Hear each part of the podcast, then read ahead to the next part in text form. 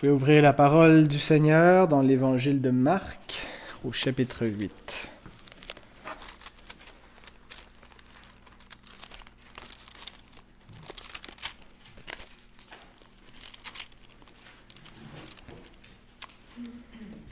C'est un texte qui m'a frappé cette semaine dans nos lectures familiales.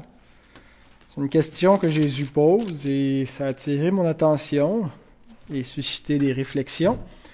Marc 8, versets 27 à 29.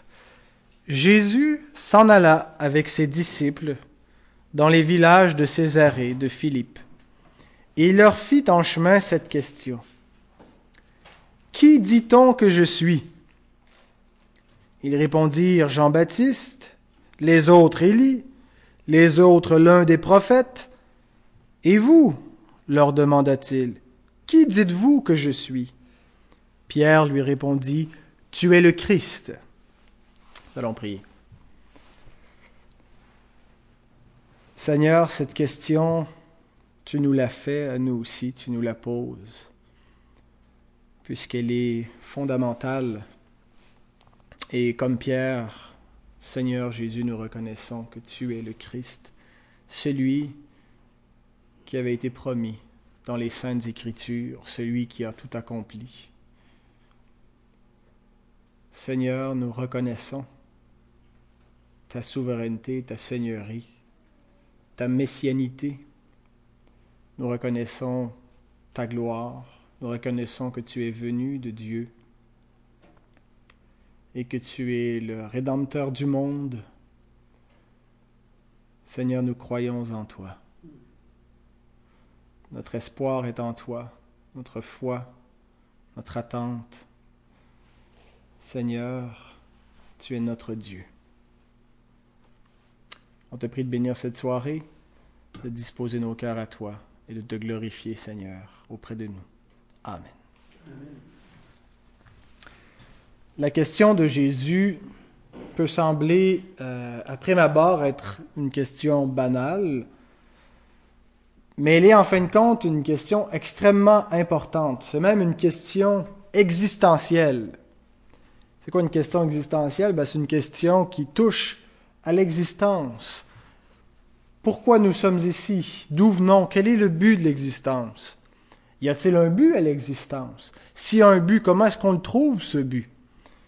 Alors voilà de ce que sont des questions existentielles, et ça, c'en est une.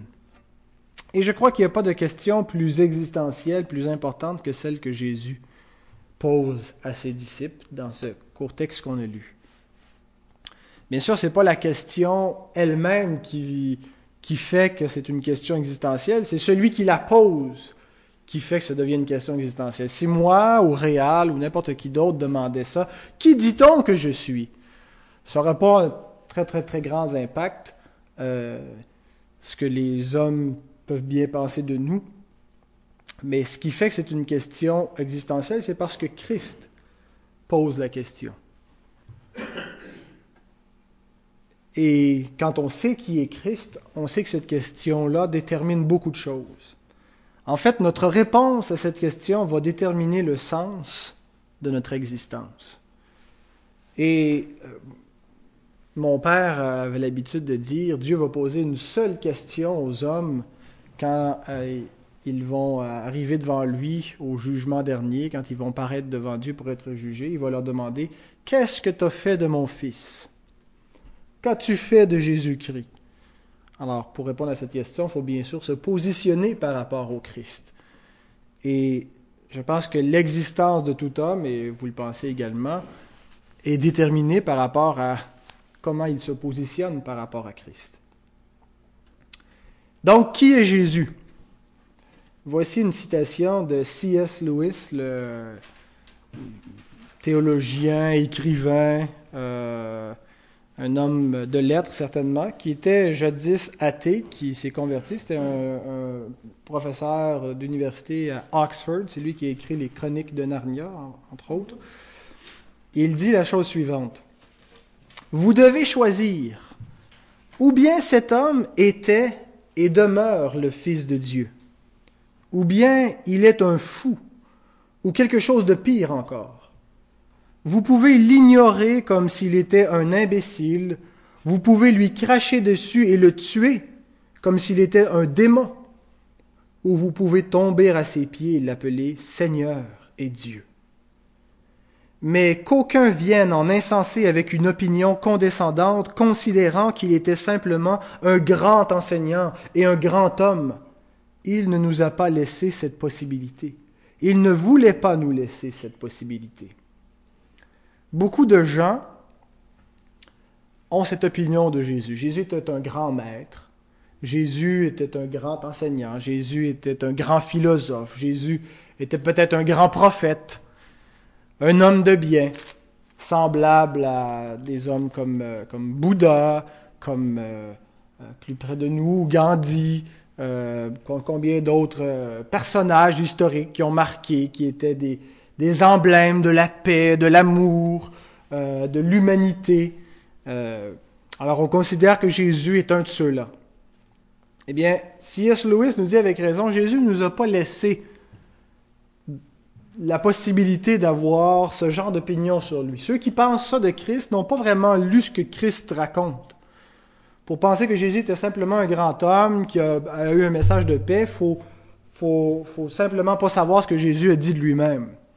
Parce que quand on, écoute ce que Jésus dit de lui-même, on se dit soit que c'est un mégalomane, une espèce de, de, de, schizophrène centré sur lui, euh, qui avait des, une espèce de, de, des idées de grandeur, euh, qui était très très narcissique, qui pensait être le centre de l'univers, ou soit qui était celui qui disait qu'il était, le Fils de Dieu, la lumière du monde, et ainsi de suite.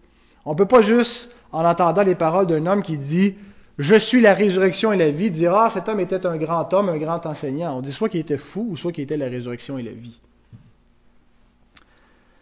Je suis actuellement dans une discussion intense depuis plusieurs mois euh, avec un déiste, une discussion par écrit. Et euh, un déiste, c'est quelqu'un qui croit à l'existence de Dieu, mais qui ne croit pas que Dieu s'est révélé ailleurs que dans la création, que dans la révélation générale. Donc, les déistes utilisent uniquement leur raison par laquelle, euh, avec laquelle ils appréhendent la création. Ils font des déductions logiques, des observations pour se donner une idée de comment Dieu doit être.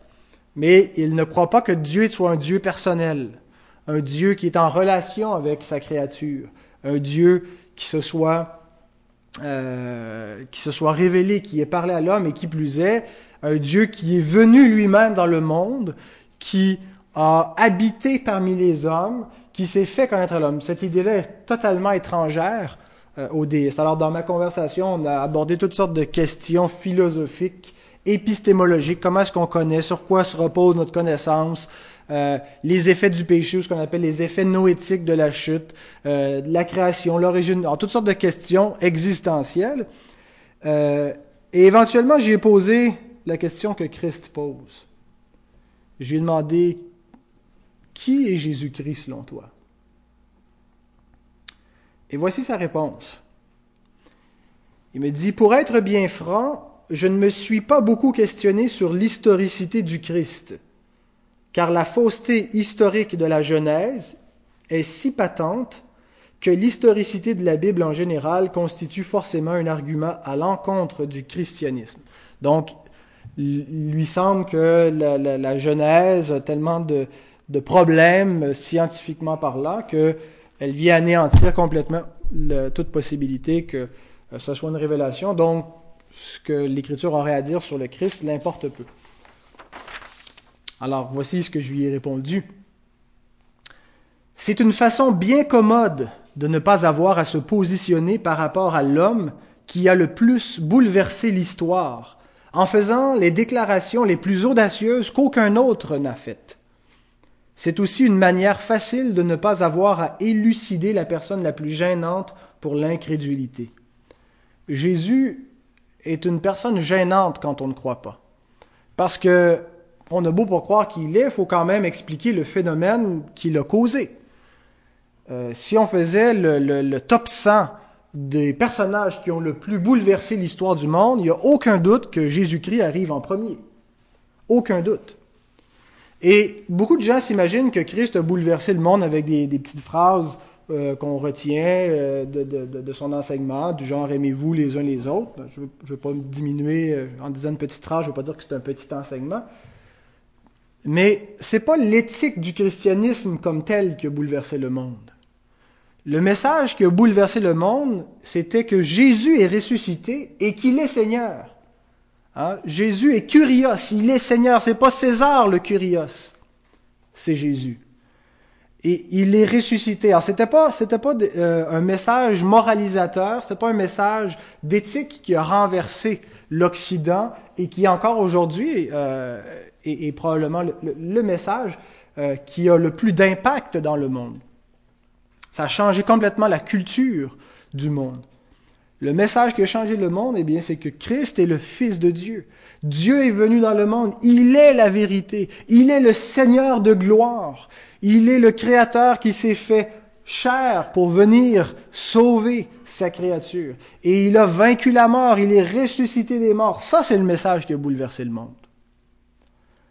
Et si ce message-là n'avait pas euh, ne reposait pas sur des événements historiques concrets, il ne serait pas allé très très loin. Si vous et moi, on décidé aujourd'hui de proclamer un message de cette nature-là, d'une ampleur extraordinaire, un message qui se mesure avec les grandes affirmations existentielles. Voici le sens de la vie, ou voici celui qui est le sens de la vie, puis qu'on commençait à proclamer ça partout, à vous faire entendre notre message dans les rues, à frapper aux portes pour convaincre les gens, eh bien, notre message n'irait pas très loin parce qu'il ne reposerait pas sur des événements historiques. Il reposerait seulement sur notre parole qu'on vient de, s'inventer. Tandis que le message des apôtres, quand ils sont allés partout dans le monde pour proclamer que Christ est Seigneur et que c'est lui la vérité et qu'il est ressuscité des morts et qu'en lui il y a le salut et qu'en lui il y a la vie éternelle, eh bien leur message était enraciné dans une réalité historique. Il un homme qui est venu cet homme est réel. Il est venu en chair et en os et il a marché sur cette terre et on a vu sa gloire. Et voici les choses qu'il a faites. Il a ressuscité des morts. Il a ouvert les yeux des aveugles. Il a guéri les malades et ainsi de suite. Il avait un enseignement que personne n'a jamais eu. Et tout ce qu'il disait, tout ce qu'il était correspondait à ce que des, prophètes ont écrit sur lui. Des siècles avant, avant sa venue. Et tout ça a été accompli. Et cet homme a été pris, a été crucifié il est mort et nous avons vu, nous avons constaté sa mort, nous l'attestons. Et trois jours après, il est ressuscité. Et personne ne l'avait, ne l'avait pressenti, personne ne s'attendait à ce revirement, et pourtant tout était là dans les Écritures, et nous vous annonçons que dans cette œuvre, il y a la vie éternelle, parce que par sa mort, Dieu a puni nos péchés, et dans sa résurrection, nous avons la justification, nous avons la vie éternelle. Et cet homme est monté au ciel et il vit éternellement et il règne, il va revenir bientôt. Croyez en lui. Voilà le message qu'avaient les apôtres. Et le, message qu'il disait donc reposait sur des vérités historiques. Certains ont dit, ben, les apôtres, c'était des menteurs. Quand ils ont dit que Christ est ressuscité, ils savaient très bien que Christ n'est pas ressuscité. Vous savez que les apôtres sont allés très très loin pour défendre leur message, sont allés jusqu'à la mort. Ils sont allés, ils ont fait face aux persécutions. Et euh, la plupart d'entre eux, euh, il y a probablement seulement l'apôtre Jean qu'on croit, selon la tradition, qui serait mort d'une mort naturelle. Tous les autres sont morts martyrs. D'ailleurs, le mot martyr en grec euh, veut dire témoin. Ils ont témoigné jusque dans la mort, jusque dans la mort comme euh, dans les supplices, pour attester cette vérité. On peut accepter de mourir martyr pour quelque chose qui est faux, mais qu'on pense être vrai. Il serait possible que les disciples soient morts pour quelque chose qui était faux historiquement, mais dont ils étaient persuadés que c'était vrai. Mais il est impossible que les apôtres auraient accepté de mourir pour quelque chose qui était faux et qu'ils auraient su être faux. Si quelqu'un sait qu'une chose est un mensonge, il n'acceptera pas d'aller jusqu'à la mort pour ce, mensonge-là. Et les disciples ont affirmé avoir vu le Christ ressuscité. Ils ont affirmé une chose que si elle avait été fausse, ils auraient su qu'elle était fausse. Et ils sont allés jusqu'à mourir pour cette chose. C'est extraordinaire. Donc leur message était enraciné dans, dans une personne qui a vécu historiquement, dans des événements historiques, et c'est ce qui a donné toute la puissance à ce message, parce qu'il était vrai. Ce qui fait que le christianisme fonctionne, c'est parce qu'il est vrai. Nous ne croyons pas, et, c'est le problème de, des chrétiens de plus en plus, ils ont tendance à faire valoir, la, la, ils deviennent pragmatistes, euh, euh, ou on pourrait dire utilitaristes, c'est-à-dire que ils disent, parce que le message marche, il est vrai. Mais c'est l'inverse qu'on devrait, qu'on devrait considérer. Parce que le message est vrai, il marche, il fonctionne, il a des effets. les bénéfices qu'on reçoit, notre vie qui est transformée quand on croit en Jésus-Christ et toute la puissance qui découle de la personne de Christ et de son œuvre, tout ça a un effet non pas euh, juste parce que les gens y croient, mais parce que c'est la vérité. C'est une vérité, ça repose dans une personne qui est vraie et qui est vivante. Et le, christianisme fonctionne parce que le christianisme est vrai. Et repose sur des événements historiques. Donc si quelqu'un veut renverser le christianisme et veut nier le christianisme, il ne doit pas simplement s'attaquer à la logique de notre croyance. Il ne doit pas simplement s'attaquer aux doctrines et tout ça. Il doit s'attaquer à l'historicité. Il doit essayer de démontrer que ce que la Bible nous dit qui est arrivé, les événements historiques, ne se sont pas produits pour vrai. Et ça fait des siècles que des hommes essaient de démontrer qu'il n'y a peut-être pas eu finalement un personnage Jésus. Ou s'il y en a eu un, il n'a pas été crucifié. Ou s'il a été crucifié, il est peut-être pas mort. Ou s'il est mort, il est certainement pas ressuscité. Mais malgré tous leurs efforts pour démontrer que ce message n'est pas vrai, ben le message demeure. Parce qu'on ne peut pas démontrer qu'une chose est fausse si elle est vraie. Et personne n'a pu démontrer que le, message de la Bible est faux. Euh, jusqu'à ce jour, on n'a pas pu démontrer que Christ n'était pas ressuscité, on n'a pas pu trouver sa dépouille, parce que Christ est ressuscité, parce que le message qui nous est dit ici est vrai, c'est la vérité. Donc, se positionner par rapport à Jésus-Christ, c'est la chose la plus importante à faire. Jésus, on le sait, n'est pas venu simplement apporter un peu de religiosité ou un peu de mieux-être aux hommes, il est venu apporter la vie éternelle. Il est venu rendre témoignage à la vérité. J'aimerais qu'on lise quelques déclarations que Jésus-Christ fait sur lui-même. On va les prendre juste dans l'évangile de Jean. Vous pouvez ouvrir ceux qui ont leur Bible dans Jean 6. D'abord, on va les, prendre en rafale.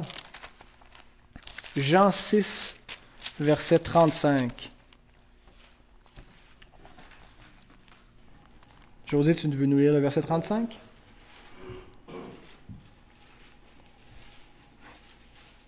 Ensuite, Ghislain, si tu veux lire le verset 51. OK. Ouais. Jésus leur dit Je suis le pain de vie. Celui qui vient à moi n'aura jamais faim. Et celui qui croit en moi n'aura jamais soif. Merci. C'est moi qui suis le pain descendu du ciel. Si quelqu'un mange de ce pain-là, il vivra éternellement. Le pain que je donnerai pour que le monde vive, c'est mon propre corps. Est-ce que Suzanne pouvait lire Jean 8, verset 12?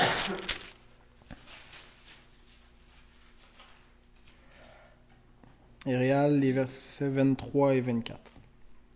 Jésus leur parla de nouveau et dit, Je suis la lumière du celui qui me suit ne marchera pas dans les ténèbres, mais il aura la lumière de la vie. Et il leur dit, Vous êtes d'en bas, moi je suis d'en haut. Vous êtes de ce monde, moi je ne suis pas de ce monde. C'est pourquoi je vous ai dit que vous mourrez dans vos péchés. Car si vous ne, croyez pas ce que je suis, vous mourrez dans vos péchés. Déclaration assez forte, si vous ne croyez pas ce que je suis, vous mourrez dans vos péchés. Verset 58, je vais le lire. Jésus leur dit, en vérité, en vérité, je vous le dis, avant qu'Abraham fût, je suis. Ça réfère à Exode 3.14, quand l'Éternel se présente. Je me souviens que Roger nous avait apporté une méditation à cet effet-là. Jean 10, 9 à 11. José, tu veux nous lire? Jean 10, 9 à 11.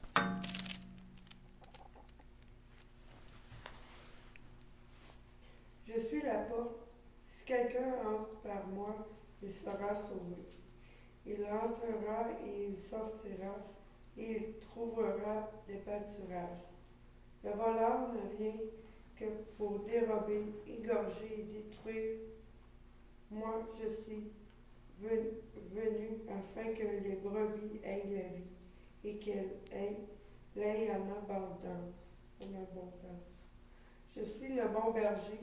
Le bon berger donne sa vie pour brebis. Jean 14, 6.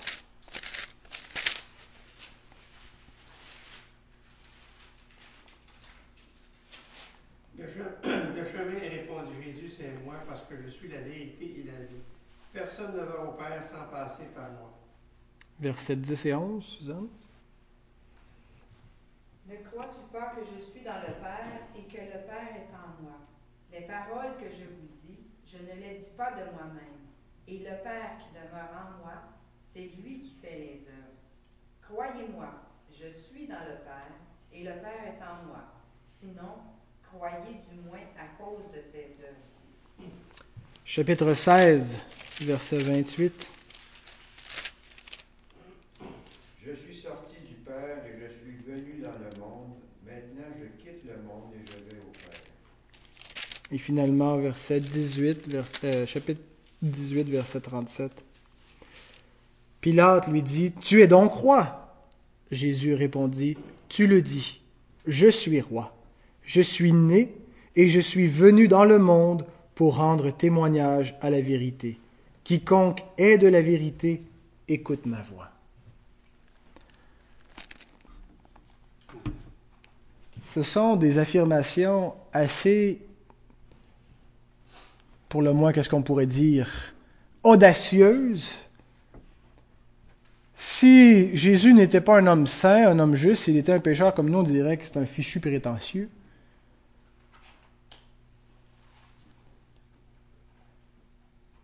Le message du Christ et la question qu'il pose, qui dit-on que je suis, sont ex- extrêmement importants.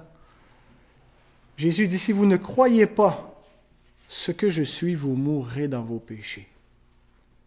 La personne de Christ et comment on se positionne par rapport à lui détermine l'existence et l'éternité d'un homme.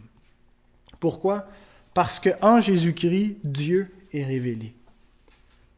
C'est ce que Jean veut nous montrer au début. Personne n'a jamais vu Dieu, mais le Fils qui est dans le sein du Père l'a fait connaître. Dieu s'est rendu visible. Il est invisible, mais Dieu s'est manifesté, Dieu s'est matérialisé dans une chair humaine et il est venu dans le monde. Et c'est par cet homme qui est Dieu que Dieu répond à l'humanité, que Dieu donne la réponse au questionnement, c'est quoi le but de l'existence? C'est quoi la vie? Il dit, je suis la vie. Où on doit aller? Il dit, je suis le chemin. Quel enseignement est-ce qu'on doit suivre? Je suis la vérité.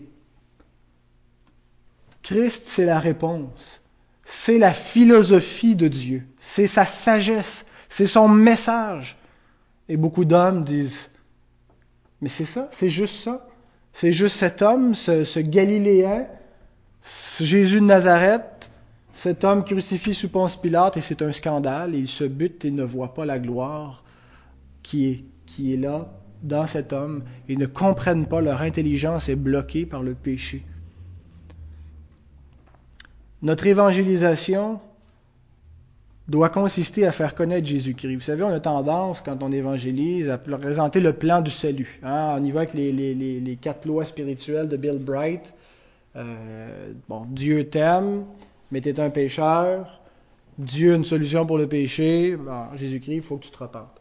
Et bon, c'est très très bien, le plan du salut. Je pense qu'il faut impérativement faire comprendre euh, que, notre rédemption passe par ce plan. Par contre, l'évangélisation, fondamentalement, ce que c'est, c'est de faire connaître Jésus-Christ. Et euh, c'est ce qu'on devrait, ce qu'on devrait euh, réellement se rappeler, de pas simplement présenter la justification quand on évangélise, mais de présenter le Christ. Christ, c'est la vérité. Les hommes se questionnent pourquoi est-ce qu'on est là, d'où on vient, quel est le but de la vie? Eh bien, la réponse se trouve en lui, dans une personne humaine qui, qui, qui est le Fils de Dieu, qui est venu rendre témoignage. Alors donc, on voit pourquoi la question de, que Jésus pose, elle est si vitale, parce que la, la réponse qu'on va donner, elle est absolument déterminante. Notre position face au Christ détermine tout. Remarquez qu'on ne se connaît qu'en Jésus-Christ.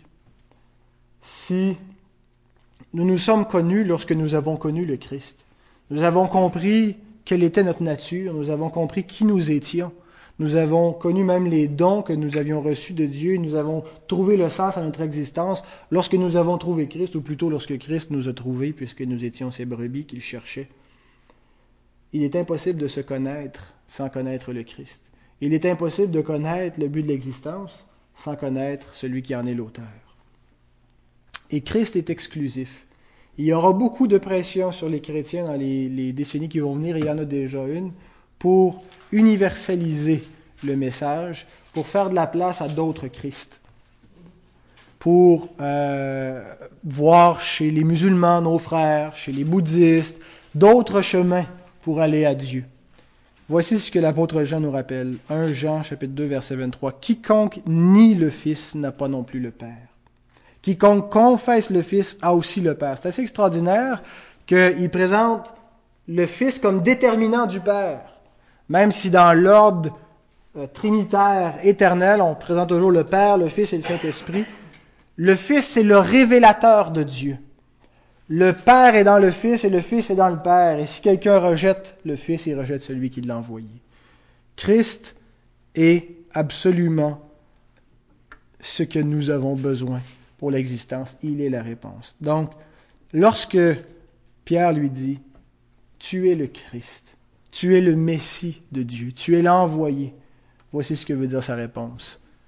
Il reconnaît que c'est lui, que c'est lui la réponse. Il reconnaît, même s'il ne comprend pas encore toute chose.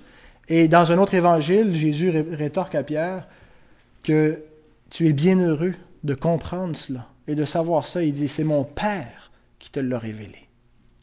Ce n'est pas par un autre moyen que par la grâce de Dieu que nous en venons à réaliser qui est le Christ. Sans la grâce de Dieu, le Christ nous paraîtrait exactement comme les autres hommes. Un personnage religieux, un mystique de l'Orient d'il y a quelques siècles qui, a, qui, a, eu un impact. Un grand homme, un homme de bien. Mais ceux qui reconnaissent réellement qui est le Christ, ceux qui le connaissent personnellement et que l'existence a été transformée, le connaissent à cause de la grâce de Dieu. Je termine en vous lisant ces paroles de Jésus qu'on retrouve dans Matthieu chapitre 11, versets 25 à 27. En ce temps-là, Jésus prit la parole et dit, Je te loue, Père, Seigneur du ciel et de la terre, de ce que tu as caché ces choses aux sages et aux intelligents, et de ce que tu les as révélées aux enfants. Oui, Père, je te loue de ce que tu l'as voulu ainsi. Toutes choses m'ont été données par mon Père, et personne ne connaît le Fils si ce n'est le Père, Personne non plus ne connaît le Père si ce n'est le Fils et celui à qui le Fils veut le révéler. Réjouissons-nous comme le Christ du bienveillant dessein de Dieu. Amen.